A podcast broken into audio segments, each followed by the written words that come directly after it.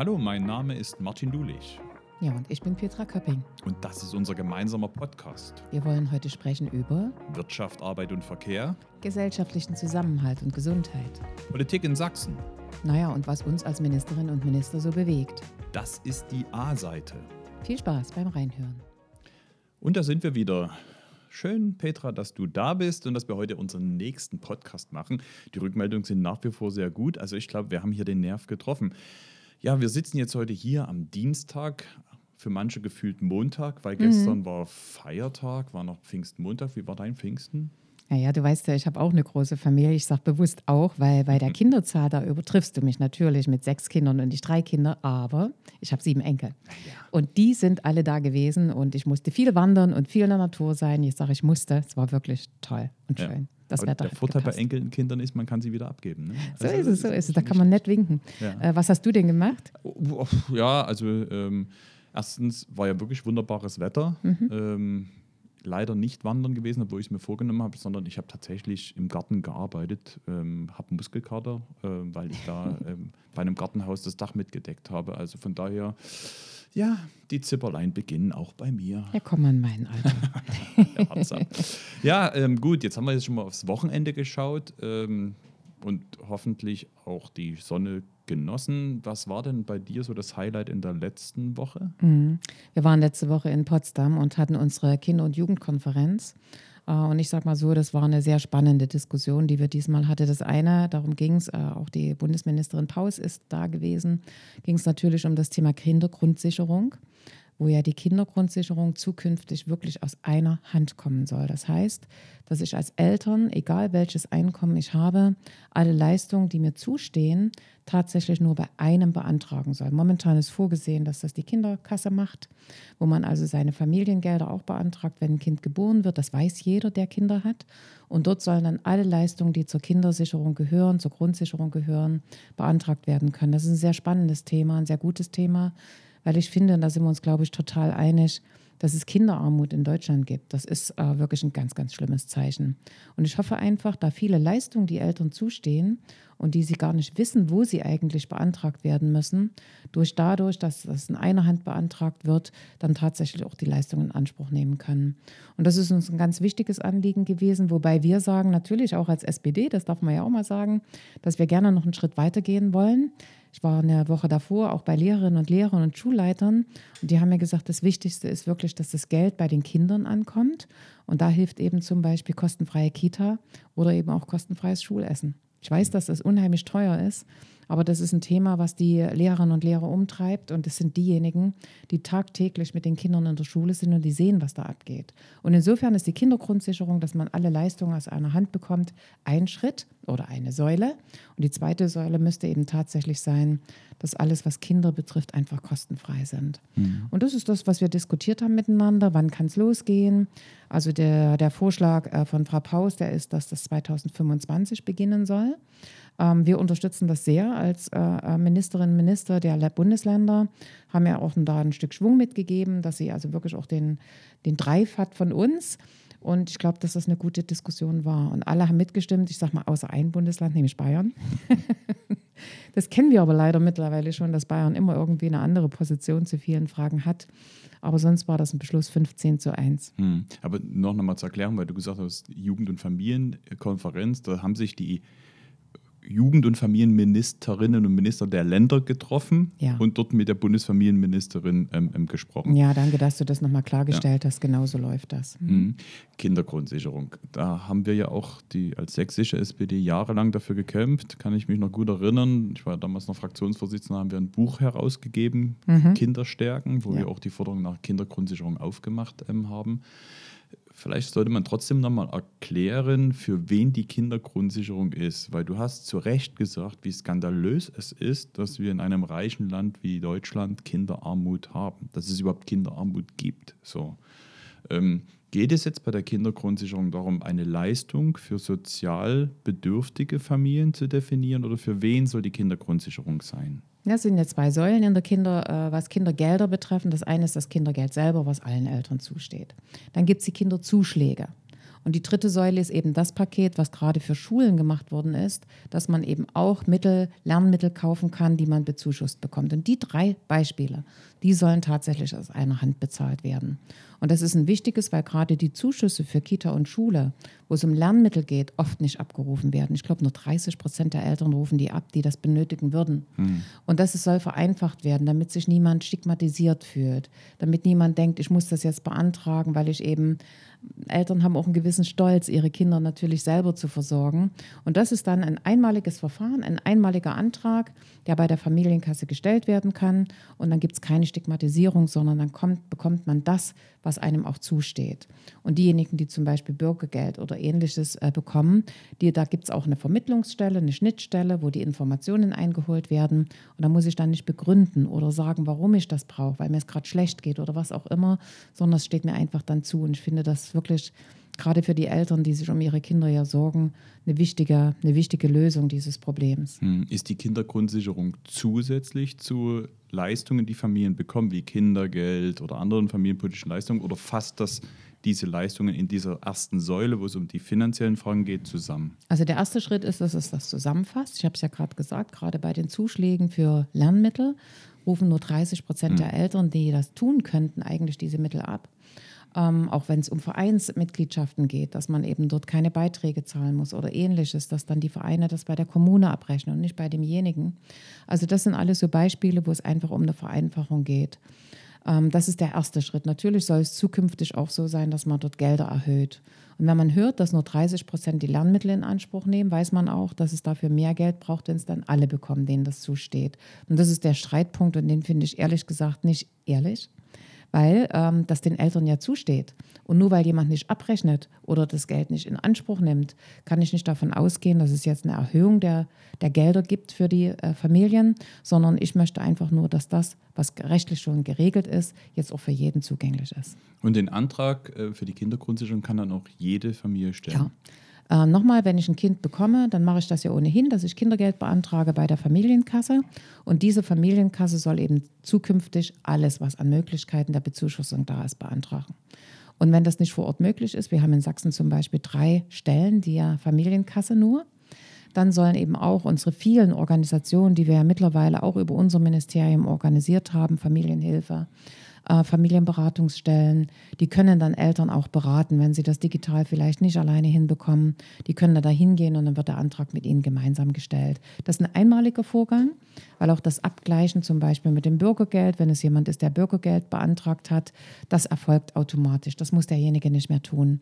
Und damit hoffen wir, dass wirklich die Eltern, die dieses Geld wirklich dringend benötigen für ihre Kinder, das dann auch bekommen. Hm, jetzt habt ihr letzte Woche das mit 15 zu 1 Stimmen beschlossen, aber ihr, ihr, beschließt ja nicht für die Bundesregierung, es ist sozusagen nur das, was die Länder wollen. Wie geht es denn da jetzt aber weiter? Wann, wann, was hat die Bundesregierung gesagt, wie es dann, wie jetzt die Schrittfolge einfach ist? Also die Frau Paus möchte nach der Sommerpause den Referentenentwurf ins Kabinett einbringen.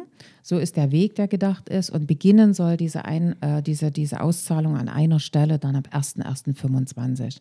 25. 25. Das ist jetzt der mhm. Zeitplan äh, der aufgelegt worden ist. Und so eine Konferenz mit den Ministerinnen und Ministern der Länder, die dient einfach auch dazu, dass man dann die Bundesminister ein Stück stärkt. Wir haben schon das Gefühl, ist aber nur ein Gefühl, das hat sie uns natürlich nicht bestätigt, dass äh, gerade Familienthemen, Familienminister nicht die erste Priorität in der Rang- und Reihenfolge der Ministerien hat.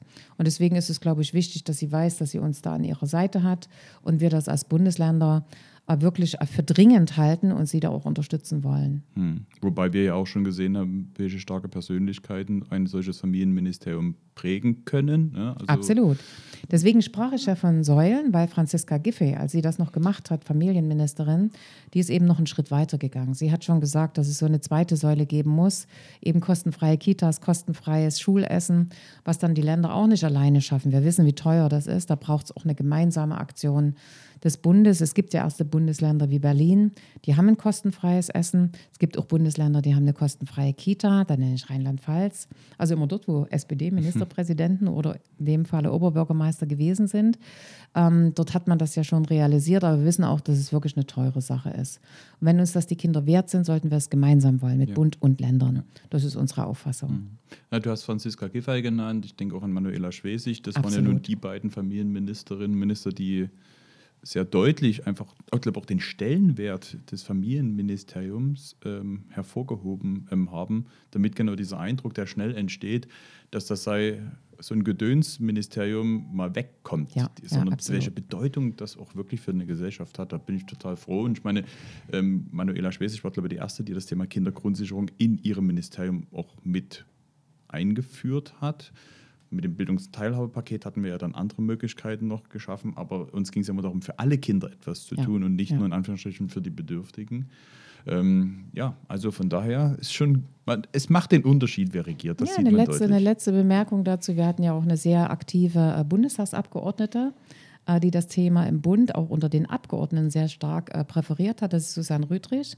Und wer sich jetzt bei uns in Sachsen mal unhört, der weiß, dass sie eben jetzt auch Kinderschutzbeauftragte ist.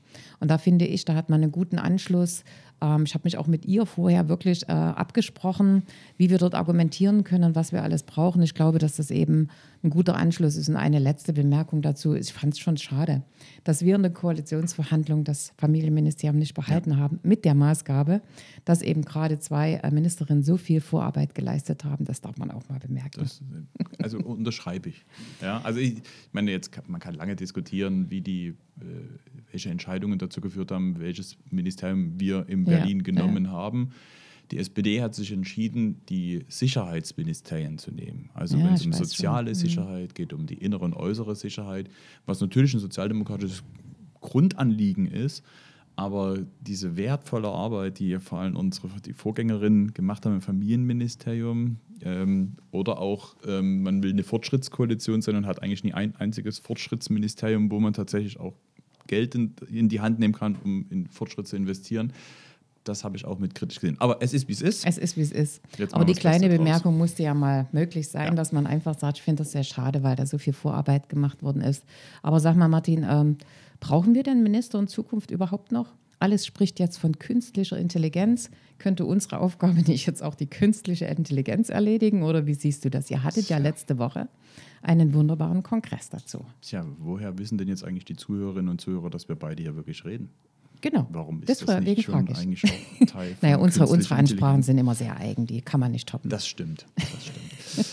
naja, äh, das ist natürlich ein, ein Riesenthema, was, also sagen wir über künstliche Intelligenz redet man schon seit Jahren. Ähm, am Anfang hat man das einfach so ein bisschen als Weiterentwicklung der Digitalisierungsdiskussion gesehen. Dann äh, gab es dann verschiedenste Leute, die dann gemeint haben, die künstliche Intelligenz ähm, kann uns helfen, ähm, alle Probleme zu lösen und so weiter so richtig zugehört hat man in der Gesellschaft da nicht, weil das war so ein Nischenthema von irgendwelchen Leuten, die da technikaffin waren. Spannend fand ich nur, wir hatten mal eine Reise in die Schweiz gemacht, waren auch dort bei der ETH in Zürich und haben dort die Diskussion zur künstlichen Intelligenz geführt. Und der Prof meinte, die wichtigste Diskussion, die wir zu führen haben, ist eine ethische. Mhm.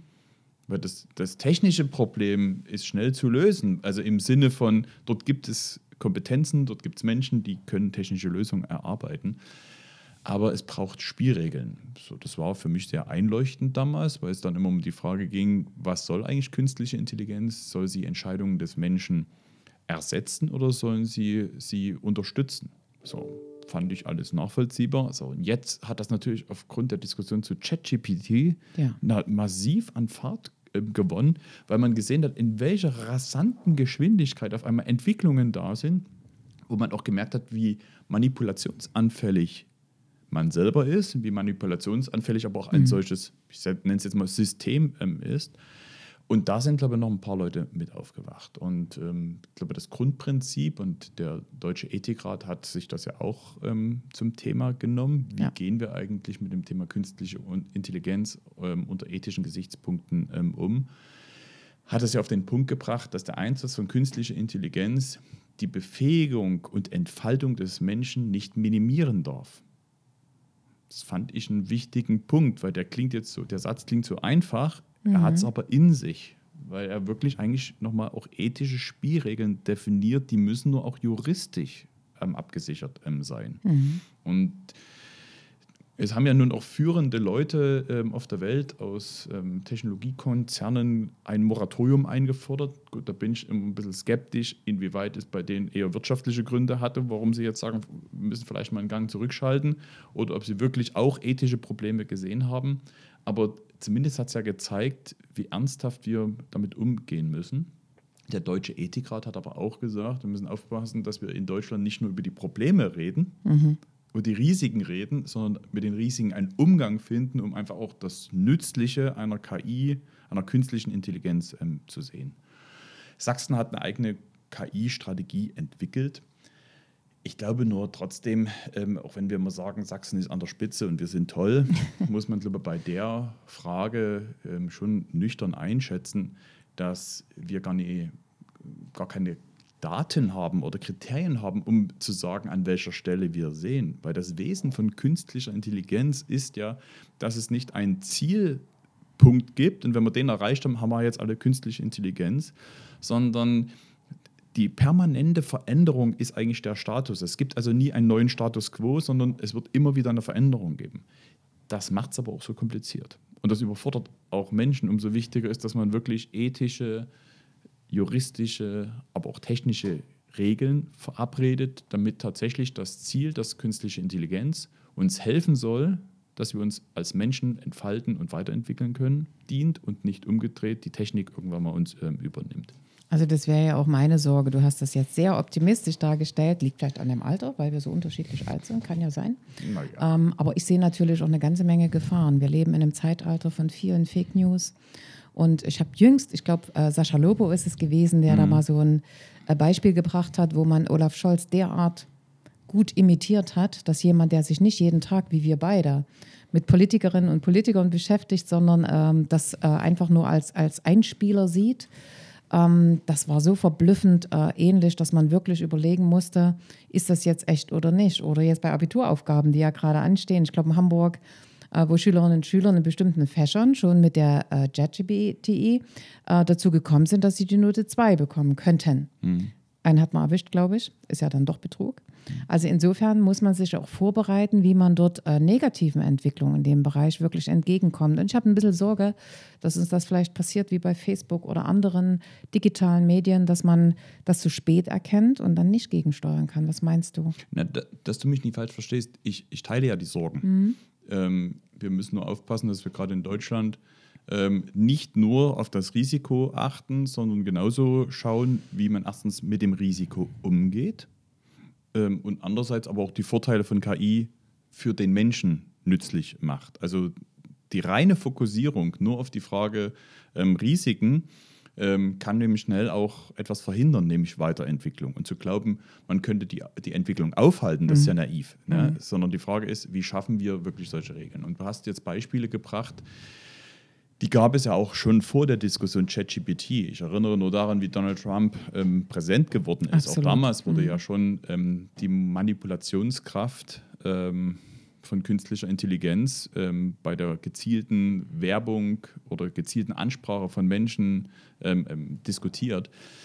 Also von daher ja, das ist etwas, was auch wirklich unsere Welt verändern wird und wir wirklich Spielregeln ähm, definieren müssen. Das mhm. bin, ich, bin ich ganz bei dir. Wir haben nächstes Jahr Wahlen, ne? Naja, mhm. und man sieht ja, welchen Einfluss äh, ja. bereits jetzt ähm, solche Technologien auf Wahlen ähm, mhm. genommen haben. Aber ich entnehme jetzt seinen Äußerungen, dass wir noch gebraucht werden, oder? also ähm, ich glaube ja schlichtweg, dass ähm, die soziale Funktion mhm. kann keine künstliche Intelligenz ersetzen. Mhm. Menschen wollen von Menschen gepflegt werden. Menschen wollen mit Menschen reden. Menschen wollen einen sozialen Kontakt. Man kann es jetzt auch noch mal eine Stufe höher stellen. Man mag vielleicht sogar bestimmte Bedürfnisse technisch befriedigen ähm, lassen. Aber solche Gefühle wie Liebe und so etwas, ähm, das entsteht doch nur im Miteinander. Also wenn es wirklich, wenn diese soziale Funktion, und die kann keine künstliche Intelligenz ähm, ersetzen, bedeutet aber wiederum auch, dass wir uns dieser eigenen Stärke bewusst sind und eben uns nicht einer Technik unterwürfig äh, machen, sondern den Anspruch, dass wir die Regeln definieren, nie aufgeben ähm, dürfen Denn ich bin tatsächlich auch erschrocken, in mhm. welcher Geschwindigkeit, in welcher Dynamik ähm, die in den letzten Monaten ja, auf schon einmal die vierte Generation. Ja. Wir reden von der vierten Generation von ChatGPT.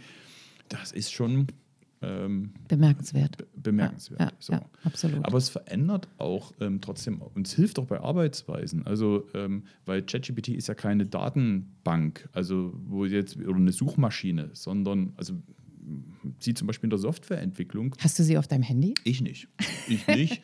ähm, andere schon. Ähm, ja, gucke ich mal. Aber ähm, ich habe jetzt nur mit meinem Sohn gesprochen, der eben auch sagt, okay, in, in bestimmten Bereichen, ähm, wo er früher tatsächlich bei Mr. Google bestimmte ähm, ja, Daten abgefragt hat, Lösungen, Rechnungen versucht hat nachzuvollziehen und so etwas, einfach die Suchmaschine, die Datenbank genutzt hat, hilft jetzt ChatGPT ihm tatsächlich schon Lösungen ähm, zu finden.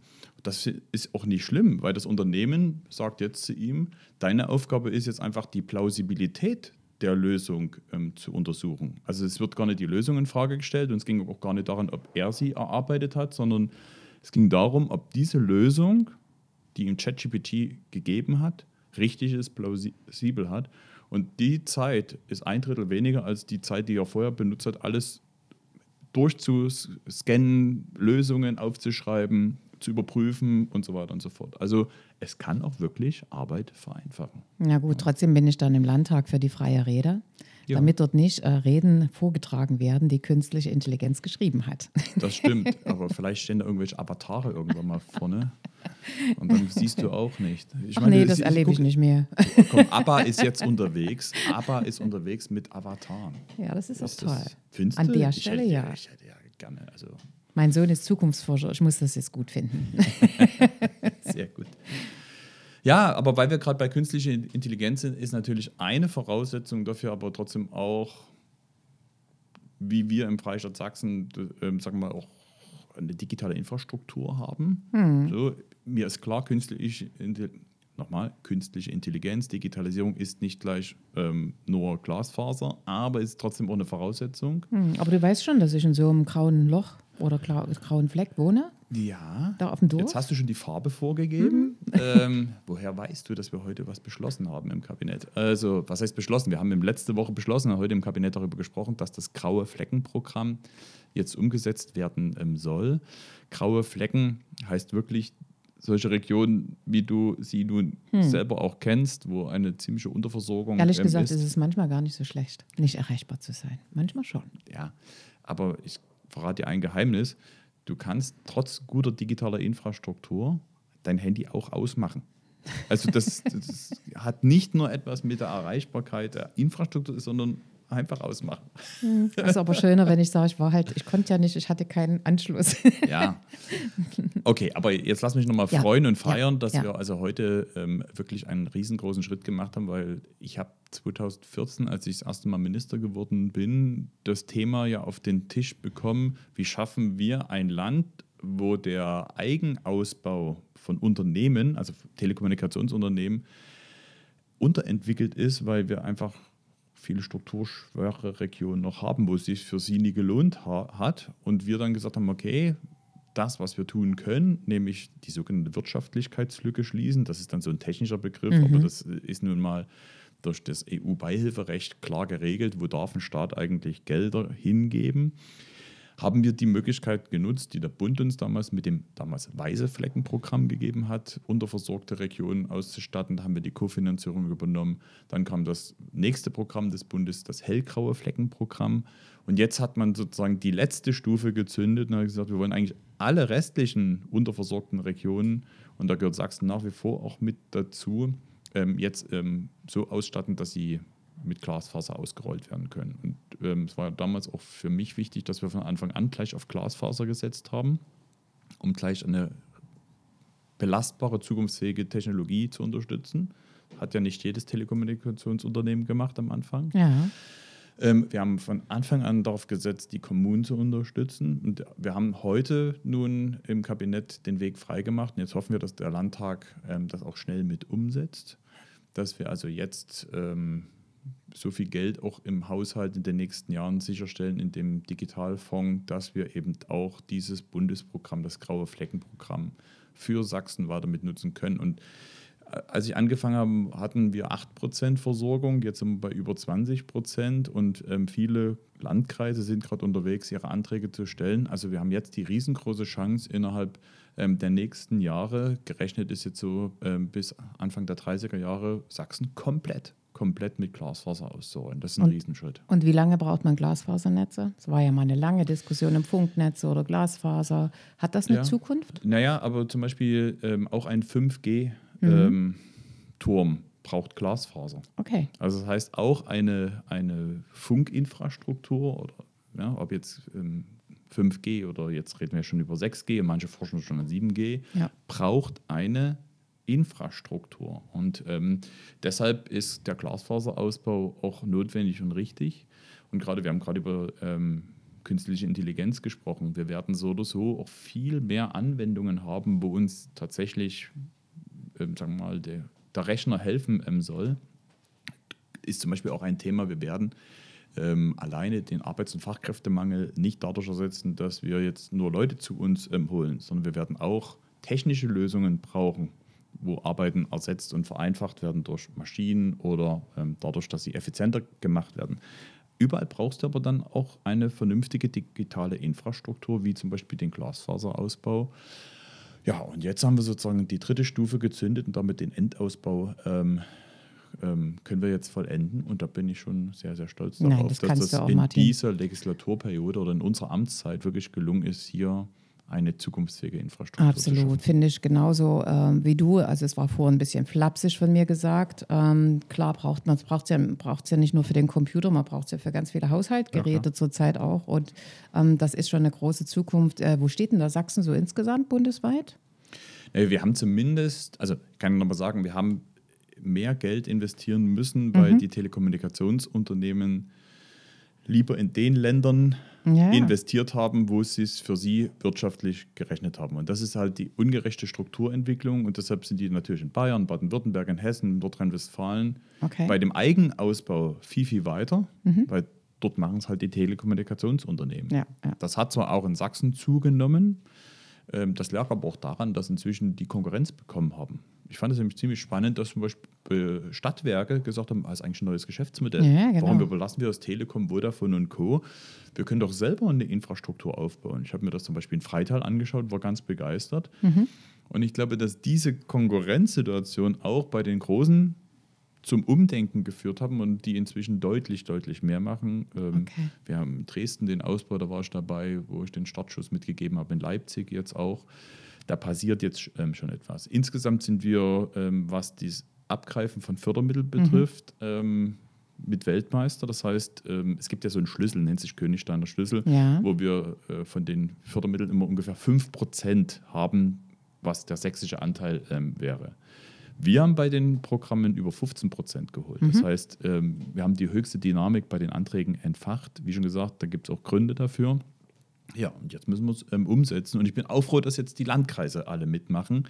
Denn vorher hieß es, naja, das sollen doch die Kommunen selber machen, die Gemeinden, die sind doch überfordert gewesen. Na, Deshalb war es wichtig, größere Einheiten zu schaffen. Da bin ich jetzt auch froh. Ja, ja, ich kenne das ja noch als Bürgermeisterin oder Landrätin, wo wir mal überlegt haben, macht man deswegen, habe ich so ein bisschen provokativ gefragt, wie lange so ein Glasfasernetz gebraucht wird, weil das war damals in dieser rasanten Entwicklung, du machst dann eine riesen Investition und fünf Jahre später fällst, stellst du fest, ist schon wieder veraltet. Also das war so ein bisschen das Problem, wenn eben Leute, wie Landräte oder Bürgermeisterinnen und Bürgermeister sich damit befassen müssen, obwohl sie jetzt nicht die Spezialisten in dem Bereich sind. Ne?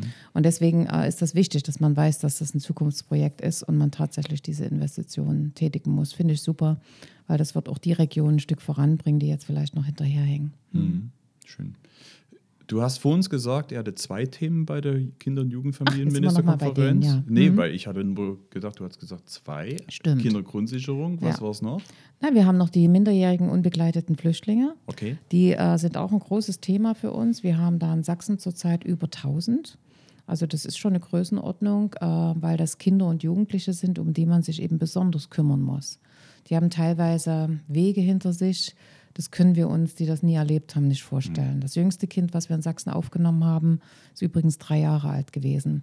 Es könnte mich jeder fragen, wie kann denn ein dreijähriges Kind hierher kommen? Die werden einfach mitgegeben von Dorfbewohnern, die aus der Region stammen. Und da wird gesagt, bitte bring das Kind nach Deutschland, da ist es in Sicherheit und hat eine Zukunft. Also das ist der Hintergrund, der dahinter steckt. Und diese, diese Kinder und Jugendliche, die nehmen wir auf in Sachsen, so wie alle anderen.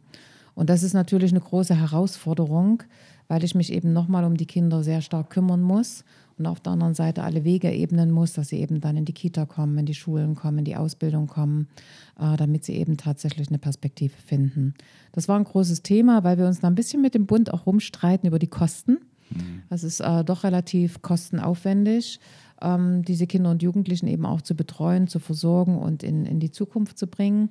Und da war es ursprünglich mal so, dass der Bund 50 Prozent aller Kosten übernommen hat. Und davon sind wir mittlerweile weit entfernt. Und das war ein Thema, was alle Bundesländer umgetrieben hat, dass wir gesagt haben, nee, wir müssen uns die, also diese Aufgabe wirklich auch teilen. Wir wollen die Kinder und Jugendlichen gut versorgen. Wir wollen, dass sie eine Perspektive finden, aber dazu gehört auch die materielle Ausstattung. Und gerade im Bereich der Kinder und Jugendlichen, da hört so die Freundschaft immer ein bisschen auf, wie ich so gerne sage, weil man dort eben nicht leichtfertig handeln kann, sondern wirklich gute äh, Bedingungen schaffen muss, dass die Kinder und Jugendlichen eine Perspektive finden. Es war so ein großes Thema, was wir miteinander besprochen haben. Auch da war wieder der Ansatz, dass wir die Ministerin, die Bundesministerin dort unterstützen dass wir sagen, wenn wir solche Anträge stellen, wenn wir solche Anträge hier in so einer Konferenz beschließen, dann ist das eine Unterstützung für den jeweiligen Minister, weil sie das natürlich auch mit dem Finanzminister durchbringen muss. Und ähm, wir als Länder natürlich auch sagen, die großen finanziellen Herausforderungen, die wir alle haben, die letzten Steuerschätzungen haben wir ja alle gehört, dass die doch geringer sind, als wir alle dachten. Ähm, die muss man auch gemeinsam tragen. Mhm. Und das war eines der großen Themen, die wir eben dort hatten. Und vielleicht auch die Überlegung, neue Wege zu gehen, wie man mit Kindern und Jugendlichen, die ähm, hierher kommen, dann tatsächlich in Zukunft umgeht. Ja, wir haben jetzt ein sehr aufwendiges System. Wir machen dann in Sachsen auch schon einiges. Aber ich hatte eben gerade am Wochenende einen Anruf eines Landrates, hm, der mich gefragt hat, hier, ich habe jetzt drei Kinder gefunden, das sind Geschwister. Ich habe aber keine Kapazität, wo ich die zu dritt unterbringen kann. Habe ich natürlich dann auch gesagt, dann brauchen wir eine Ausnahme an der Stelle. Die Kinder müssen zusammenbleiben. Ähm, und haben auch einen Weg gefunden. Das sind aber Themen, über die wir reden müssen, sowohl mit unseren Gremien, die sich um Kinder und Jugendliche kümmern, wie unser Landesjugendamt, unsere Jugendämter in den Landkreisen und kreisfreien Städten. Auch hier, dass alle gleichermaßen aufnehmen, dass keiner sagt, sollen die mal in Leipzig oder die in Dresden machen, sondern dass wir uns alle daran beteiligen. Das ist das, was wir miteinander besprechen und was eben auch nicht ganz frei von Problemen und Konflikten ist. Hm. Wird die Verteilung der UMAs eigentlich bundesweit gesteuert oder äh, also ist es so, dass wir zum Beispiel einen bestimmten Anteil ähm, haben, wie zum Beispiel diese 5%? Oder wie, wie wird das geregelt, ähm, dass es irgendwie dann auch gerecht verteilt ist? Ja, also die äh, Kinder und Jugendlichen werden auch nach deinem vorhin von dir genannten mhm. Königsteiner Schlüssel, also nach diesen 5% des Einwohneranteils von Sachsen und der Wirtschaftskraft äh, geregelt. Das ist auch hier der Fall. Und dann kommen die nach Sachsen. Und auch in Sachsen wird dann nach dem entsprechenden Verteilerschlüssel auf die Landkreise und kreisfreien Städte äh, äh, verlegt. Und da ist es eben auch wichtig, dass wir wie in der Vergangenheit das abschaffen, dass wir bedarfsgerecht nur aufbauen. Da werden Erzieherinnen eingestellt, da wird eine Einrichtung gefunden, die betreut. Äh, das machen meistens unsere freien Träger, wie die Arbeiterwohlfahrt zum Beispiel. Ähm, da wollen wir eben auch, dass diese Einrichtungen auch mittelfristig vorgehalten werden können. Und nicht jedes Mal, wenn die Zahl wieder sinkt, die Einrichtung abgebaut wird und dafür kein Geld mehr bekommt. Weil wir haben inzwischen auch in dem Bereich natürlich akuten Kraft Fachkräftebedarf. Mhm. Und wenn dann eine Erzieherin weiß, sie hat dort keine Perspektive, geht sie eben woanders hin. Und dann passiert das, was wir jetzt gerade erlebt haben in dem einen Landkreis, dass der Landrat dann ganz aufgeregt anruft und sagt, was soll ich jetzt mit den Kindern machen? Die sind da. Ähm, und das waren zum Beispiel Kinder, die eben über die Grenze gekommen sind und die aufgegriffen worden sind. Und da kann ich ja nicht sagen, die lassen wir jetzt auf der Straße stehen. Das geht ja nicht. Ich muss ja eine Lösung finden sofort. Und für diese akuten Fälle brauchen wir eine Lösung, aber eben auch für die Dauerhaftigkeit. Also ich glaube, dass das Thema von geflüchteten Menschen ähm, uns lange begleiten wird. Das ist kein Thema, was wir nur über eine kurze Zeit haben. Hm, wie wirken dann auf dich die, die Äußerungen, die zum Beispiel aus CDU-Seiten, auch von Seiten des Ministerpräsidenten gekommen sind, die Leistungen für Asylbewerber zu kürzen oder gar ja. das Grundgesetz zu ändern? Also was die Leistung betrifft, da würde ich gerne mal wissen wollen, was er eigentlich meint. Das sind 340 Euro, die die bekommen.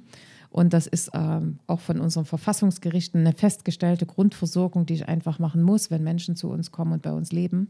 Also insofern weiß ich nicht, wie er das verändern will.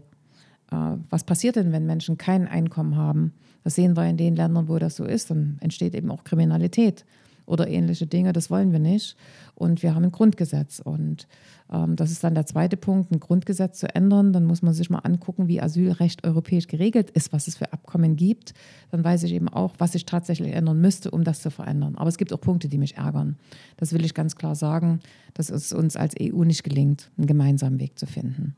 Ähm, das finde ich wirklich schürflich. Wir haben alle eine ähnliche Situation, könnten es gemeinschaftlich regeln. Das wäre meine große meine große äh, Aufforderung an die Politik auch in dem Falle, an die EU, gemeinsame Regelungen zu finden. Das ist wirklich nicht gut, wenn Länder wie Italien, Länder wie Griechenland alleine gelassen werden und die Menschen dort übers Mittelmeer angeschwemmt werden. Es ist ja nichts anderes wie angeschwemmt, so schlimm wie der Begriff äh, ist. Und wir hören jeden Tag Nachrichten, dass Menschen im Mittelmeer ertrinken. Mhm. Das ist das eine. Auch diese Länder werden alleine gelassen. Und die Länder, die noch eine menschenwürdige Regelungen haben, wie das Deutschland hat, werden auch alleine gelassen, indem die anderen sich systematisch von einer humanitären Hilfe verabschieden. Und deswegen ist es für mich die große Herausforderung an die EU, dass wir dort gemeinsam regeln, äh, wie wir mit geflüchteten Menschen umgehen. Bis hin zu der Frage, die immer wieder steht, dass man natürlich auch in den Herkunftsländern Regelungen trifft, dass die Menschen dort bleiben können und leben können. Hm. Jetzt haben wir das Thema UMA, das Thema Asyl. Wir reden in den letzten Wochen auch über das Zuwanderungsgesetz. Alles spielt ja zu einem oder gehört zu einem Thema. Wie schaffen wir in einem Land einen Umgang mit einer Situation, dass Menschen da sind oder kommen wollen und oder kommen sollen? Das ist natürlich ein so höchst komplexes Thema. Deshalb haben wir uns beide ja vorgenommen, dazu mal einen extra Podcast ja, zu machen. Unbedingt. Deshalb lassen wir das erstmal so, ähm, so stehen. Ja, was erwartet dich denn nächste Woche? Was ist so da, worauf guckst du nächste Woche nochmal? Ja, nächste Woche habe ich auch wieder so eine vielleicht am Anfang unscheinbar klingende Konferenz. Das ist unsere Demokratiekonferenz, die wir einmal im Jahr in Sachsen durchführen. Das habe ich schon als Integrationsministerin eingeführt, das führen wir weiter. Und diese ähm, Demokratiekonferenz, die, da kommen alle Akteure, die sich mit dem Thema Demokratie befassen. Klingt jetzt wieder so, ja, da machen die wieder irgendwas Theoretisches oder ähnliches.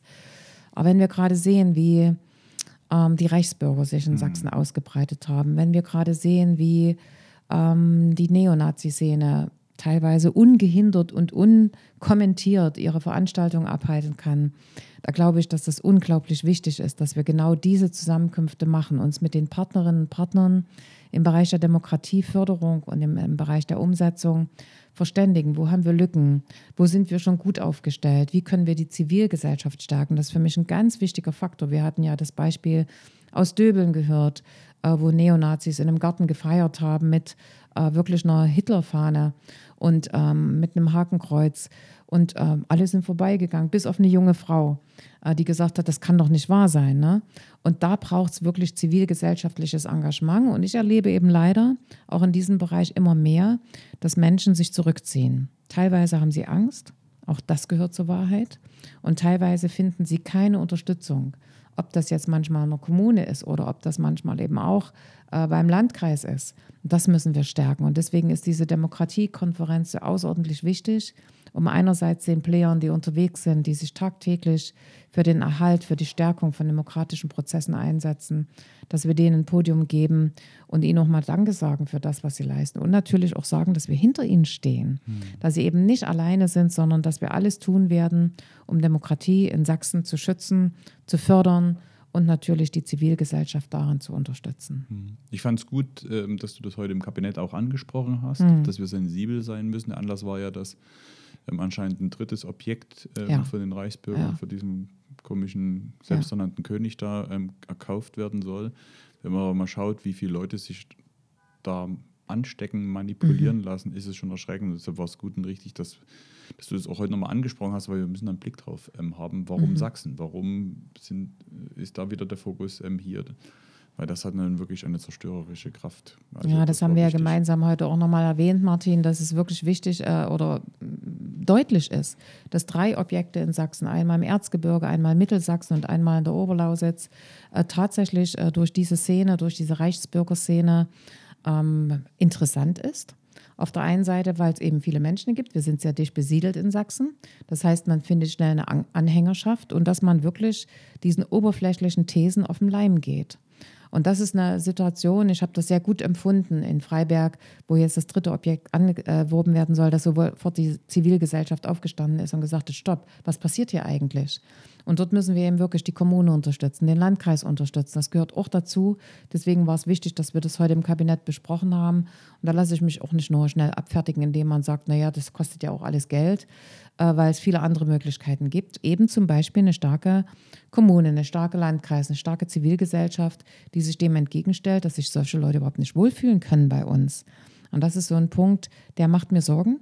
Das gebe ich zu. Man hat ja auch die aktuellen Zahlen des Innenministeriums zur Entwicklung der Reichsbürgerszene. Und wir wissen eben auch, dass es dort Teile dabei gibt, die kampf- und, und äh, äh, ja, äh, aggressiv sind und die natürlich auch Gewalt in ihrem Portfolio haben. Mhm. Jetzt wolltest du mich fragen, was ich nächste Woche mache. Oh ja. Oh ja, ne, ich frage dich das nicht. Weißt du warum nicht? Na, natürlich frage ich das, weil du nach Afrika fährst und das klingt ja immer so auf den ersten Blick, das haben wir ja beide schon erlebt, als wenn wir da lustige Reisen machen. Erzähl doch mal, was du in Afrika wirklich machst. Ja, also wir fahren ähm, in zwei Länder. Das erste Land ist Mosambik, was ja schon eine, eine lange Tradition der Zusammenarbeit seit DDR-Zeiten hat. Und Mosambik ist ein Bergbauland. Also Mosambik ist ein reiches und armes Land. Reich an Rohstoffen, ja, aber sozial arm.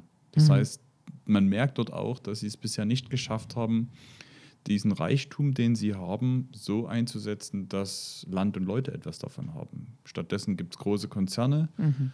oder China ähm, ist gerade dabei, kauft, baut sich sozusagen mal, baut den Ländern eine Infrastruktur und sichert den, sich den Zugang zu Rohstoffen. Und da wir aber traditionell mit Mosambik zusammenarbeiten, ähm, haben die uns wirklich gebeten, lasst uns einen Vertrag machen, lasst uns wirklich schauen, wie wir viel, viel enger noch kooperieren können, auch im wirtschaftlichen im Sinne. Sicherlich ist Mosambik jetzt nicht das Land, wo jetzt Unternehmen aus Sachsen hinfahren und dort investieren, aber Mosambik ist ein Land, wo wir über Rohstoffe ähm, reden können und wir müssen uns ja viel stärker unabhängiger machen von Märkten, wo dann China oder andere Länder, wo wir uns ja unabhängiger machen wollen, ähm, tätig ähm, ist. Und ähm, gerade die Bergbauverwaltung in ähm, Mosambik, die haben alle in Freiberg studiert. Also das heißt, das ja cool, wir singen zusammen ja. den Steiger mit allen fünf Strophen ähm, oder auch sechs Strophen. Also die kennen sich da wirklich aus. Und wir haben einen zweiten Teil der Reise. Dort kommen dann auch Unternehmerinnen und Unternehmer mit mhm. nach Namibia, ähm, weil dort geht es vermehrt um das Thema ähm, erneuerbare Energien und grüner Wasserstoff denn ich denke, das ist eine riesengroße Chance gerade für den afrikanischen Kontinent, neue Wirtschaftsmodelle zu entwickeln, weil der Energiebedarf auf der Welt ist natürlich so riesengroß und der Bedarf an grünem Wasserstoff genauso, dass auf einmal sie auch Kooperationen wollen. Und ähm, ich bin total fasziniert, wie viele sächsische Unternehmen dort bereits ähm, unterwegs sind, um in Namibia ähm, zu investieren in den Bereichen von Erneuer Ausbau von Erneuerbaren, die wiederum die Grundlage dafür ist, dass grüner Wasserstoff geschaffen ähm, oder erzeugt werden kann, der wiederum auch nach Europa gebracht wird. Und davon haben wir als Industrieland etwas. Also von daher nächste Woche Mosambik und Namibia, mhm. Keine ähm, Safari-Tour, sondern wirklich ähm, wichtige wirtschaftspolitische Themen. Freue mich trotzdem sehr darauf, weil man natürlich immer, wenn man in einem anderen Land ist, einfach neue Einblicke bekommt. Ich bin immer neugierig, wie so ein Land ähm, ist. Also von daher freue ich mich ähm, darauf, auch wenn ich nichts dagegen habe, mal privat auch wieder Urlaub in Afrika zu machen. Kann ich dir nur bestätigen. Ich war schon in Namibia privat zum Urlaub und konnte die Safari-Tour ja. machen. Also insofern, das ist ein ganz, ganz tolles Land, kann man gar nicht Stimmt. anders sagen. Aber ich beneide dich auch nicht um diese Reisen. Das will ich auch nochmal so in so einer Runde erwähnen. Das sind Reisen, die sind wirklich von 8 Uhr bis abends 22 Uhr gefüllt mit Terminen, mit Gesprächen mit äh, Dingen, wo man miteinander die Kooperation gestalten kann. Das sind wirklich sehr, sehr anstrengende Reisen. Auch das ist, glaube ich, nochmal wichtig, dass das der normale Bürger weiß. Das sind tatsächlich keine Vergnügungsreisen. Und wenn man ein Land kennenlernen will, muss man wirklich seinen Urlaub nutzen dafür. Ne? Insofern wünsche ich dir wirklich ganz, ganz viel Erfolg für diese Reise oder für diese zwei Länder, die du bereist, weil ich glaube, das ist schon wichtig. Wenn ich war ja gerade auf der Sachsensee mhm. in äh, Marokko Ähm, und dort äh, bin ich zumindest zu dem Industrieabend gefahren und da waren ganz viele Länder, die gerade grüne Wasserstoffentwicklung machen wollen. Und da dürfen wir es auch nicht verschlafen. In Deutschland, in Sachsen, dort Schritt zu halten. Also das klingt immer so, als wenn nur wir uns da auf den Weg machen. Das sehe ich gar nicht so. Ja. Sondern das sind ganz viele und da geht es auch um Konkurrenz und da geht es auch um Wettbewerb. So ist das. Also ähm, das ist Chance und Risiko zugleich, weil alle wollen Erneuerbare, alle wollen grünen Wasserstoff und da ist nicht Europa oder Deutschland allein unterwegs, sondern wir konkurrieren auch dort mit allen Industrieregionen der Welt.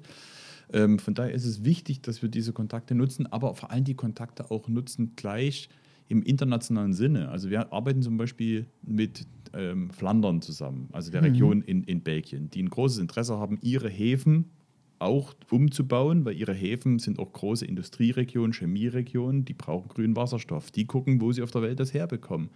Ähm, und die sind auch in Namibia unterwegs. Das mhm, war die, die mhm. Initialzündung, warum wir sagen, lass uns das gemeinsam ähm, dort machen. Ja, also spannend. Also das heißt, wir haben beim nächsten Podcast wieder viel zu erzählen von dem, ja, was bin ich sehr neugierig. Ähm, mhm. hinter uns gelegen hat, was heute noch äh, vor uns ähm, liegt. Also von daher nochmal vielen Dank. Es war wieder schön mit euch. Dann bis zum nächsten Mal. Tschüss. Tschüss.